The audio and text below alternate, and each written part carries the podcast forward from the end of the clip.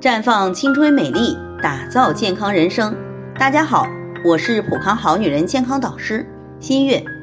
中国还是比较传统的国家，很多女性都希望有一个幸福的婚姻，可并不是每个人都那么顺利。有些三十多岁还没有走进婚姻，可身体却已经出现了一些问题。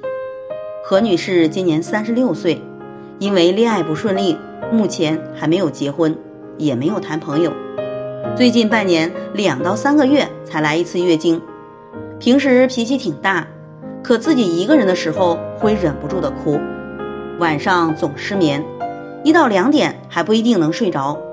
前几天忍不住去医院检查身体，结果显示卵巢有些萎缩，有早衰的迹象。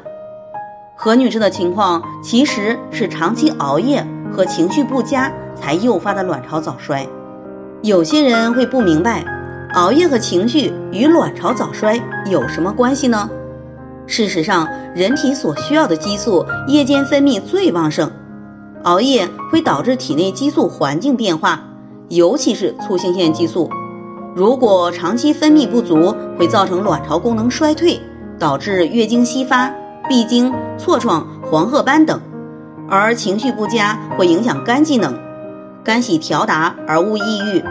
在精神压力下，肝湿疏泄使主管月经的冲任二脉失调，月经因此受到影响。虽然现在没有合适的结婚对象，更需要保持健康的身体及正常的生育能力，因此出现这样的情况需要尽快调理。